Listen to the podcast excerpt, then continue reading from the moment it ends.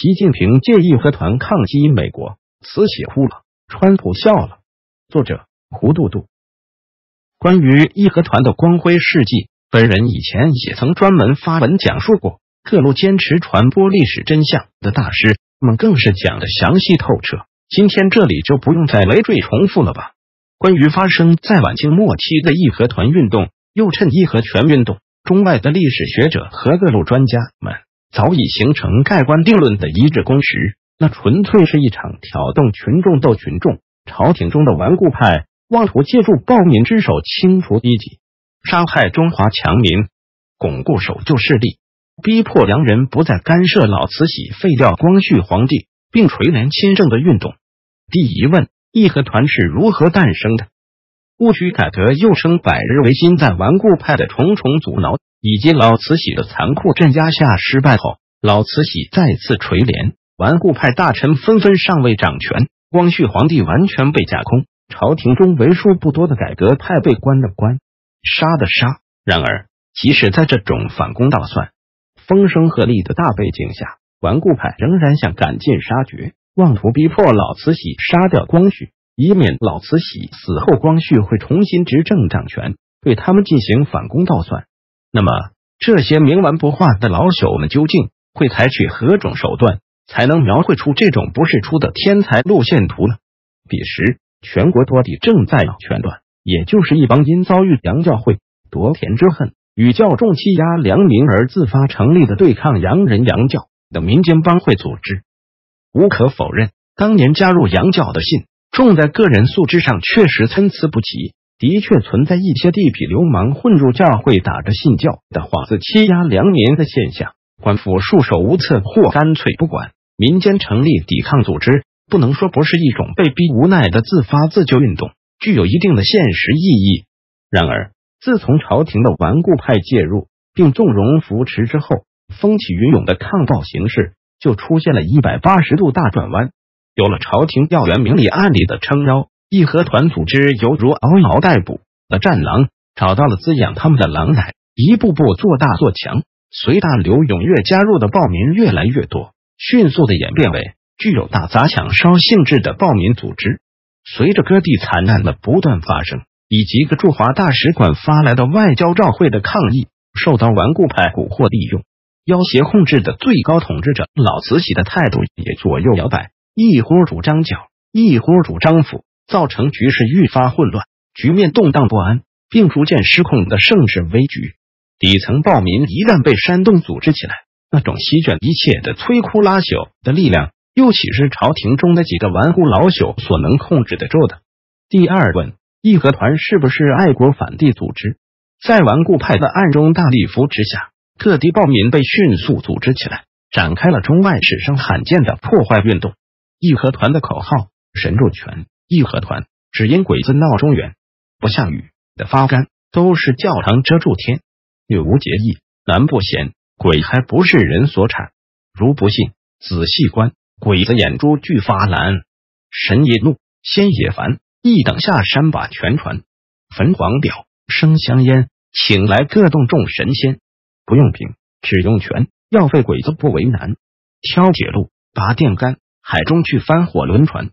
大法国心胆寒，英吉俄德哭连连。洋鬼子全杀尽，大清一统并江山。在义和团的积极排外下，外国人被称为大毛子，一律杀无赦。中国人如信奉天主教、基督教，通被称为二毛子。其他通洋学、懂洋语，以致用洋或者。被称三毛子以至十毛子等，轻则被殴弱抢劫，重则可能有杀身之祸。时人记载，若纸烟，若小眼镜，甚至阳伞、阳袜，用者则是极刑。曾有学生六人仓皇避乱，因身边随带铅笔一支、羊纸一张，突遇团匪搜出，乱刀并下，皆死非命。罗辑陈兴时指地西鲁，自河南赴津，有杨叔两乡，不忍割爱，徒次被匪系于树下。过者折罗，匪刀急钝，婉转不死，仰天大号，故以为乐。一仆自言相从多年，主人并非二毛，亦未所杀，足以马夫幸免。其痛恨洋物如此，甚至有一家有一枚火柴，而八口同路者。据统计，共有二百四十一名外国人，天主教传教士五十三人，新教传教士及其子女共一百八十八人，其中儿童五十三人。两万多名中国基督徒，天主教一万八千人，新教五千人，在一九零零年夏天被义和团屠杀。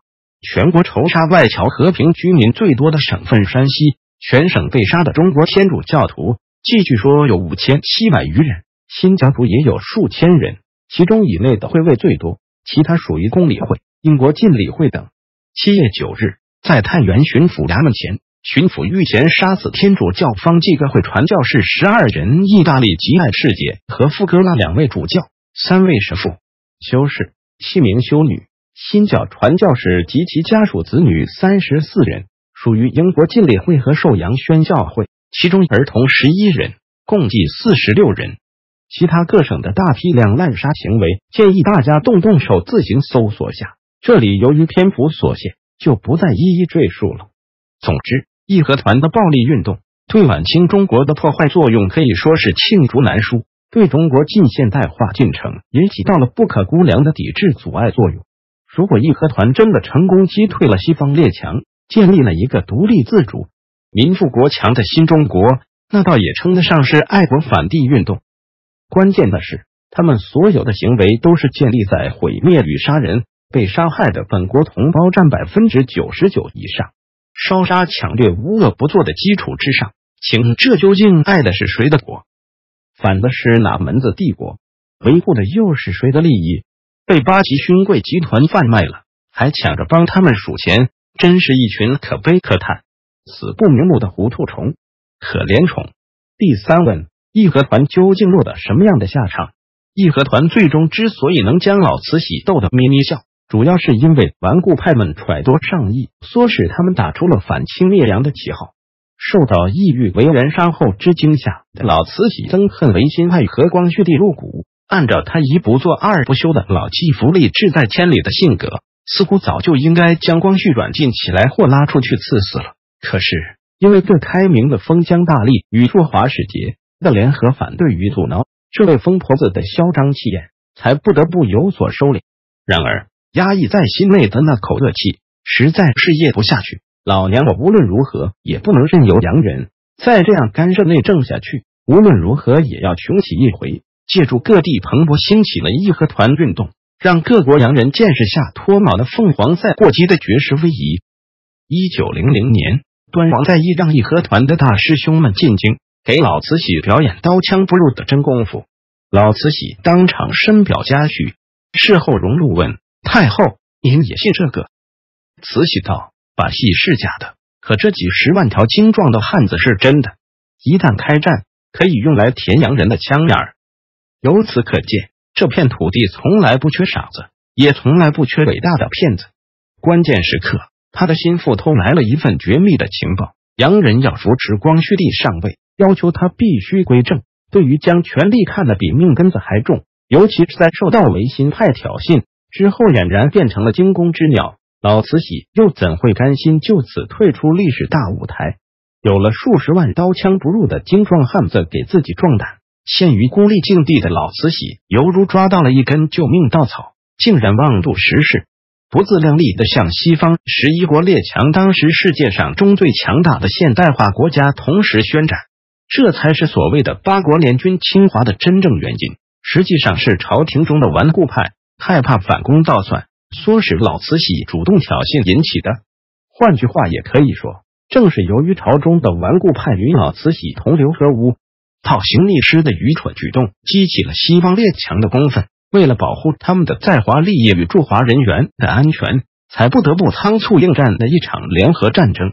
八国联军侵华的结果，老慈禧不但未能展现出任何凤颜与威仪，反而自取其辱的受到了各种侮辱。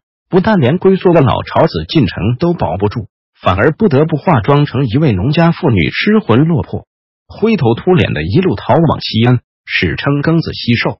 后来，为了祈求洋人的谅解，打倒废掉光绪，并垂帘亲政的目的，老慈禧不得不对当初主战最积极的顽固派们大开杀戒，用他们的项上人头去换取列强的城下之盟，极力红章奉诏签订的屈辱条约、辛丑条约。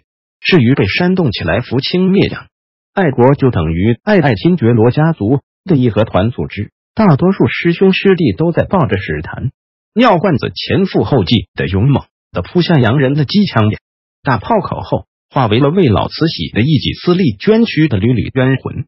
我实在是不好意思用炮灰这个词来形容这群先傻，毕竟他们的勇敢精神还是可嘉的吗？第四问，谁想借助义和团不散的阴魂来吓唬谁？历史总是惊人的相似，狂飙了一圈后，往往又折回原来的起点。对于集权统治者而言，他们的身上都存在着相同的老毛病，那就是为了死保到手的剥削权，不惜采取毁灭一切的非人的手段。来达到自己不可告人的目的。权力一旦不愿接受任何制约，就会制造不可预料的毁灭性灾难。如今义和团运动已经过去一百余年了，可是他的阴魂却一直还在这片被摧残的面目全非的大地上徘徊。随着历史再次重回原点，反倒大有愈演愈烈之势。在这个后现代文明蠢蠢欲动的时代，在这个侦察卫星。通讯工具可以记录下一切罪证的年代，到底是谁还在妄想借助义和团的阴魂，在这片饱受蹂躏的国土上制造出更大的悲剧与灾难？问题来了，掌握权力真的有那么重要吗？你们不就是按捺不住的想撕下最后一层温情脉脉的面纱，屠戮本国的治民强民吗？不就是想将天下所有报效的雄鸡、民族的良心和脊梁全都杀光吗？不就是一厢情愿的想将十四亿渔民变成可供驱使的奴隶、牲口或机器人吗？既然如此，又何须整那么多套路？来呀，直接大开杀戒吧！既然经济不断下行，财政经费日趋健壮，无法维系庞大的维稳开支，既然将进一步改革开放视为洪水猛兽，那么别再犹豫了，请高高的举起你末路狂飙的屠刀来呀！第一个对准弧度度砍下来吧！皱一皱眉头，都算你们赢。治国无能，育民有术，成天思谋着挑动群众斗群众，整日幻想着如何统治管理地球，终于扛不住了吧？必须通过整人杀人的老套路才能起死回生，回光返照了吧？如果杀人真的能让你们解套，那么来吧！第一个对准弧度，举起屠刀吧！我以我血溅轩辕。愿意以区区贫贱之躯永负历史，赋予我们这代人的光荣使命。我自横刀向天笑，去留肝胆两昆仑，宁死不屈，绝不当炮灰。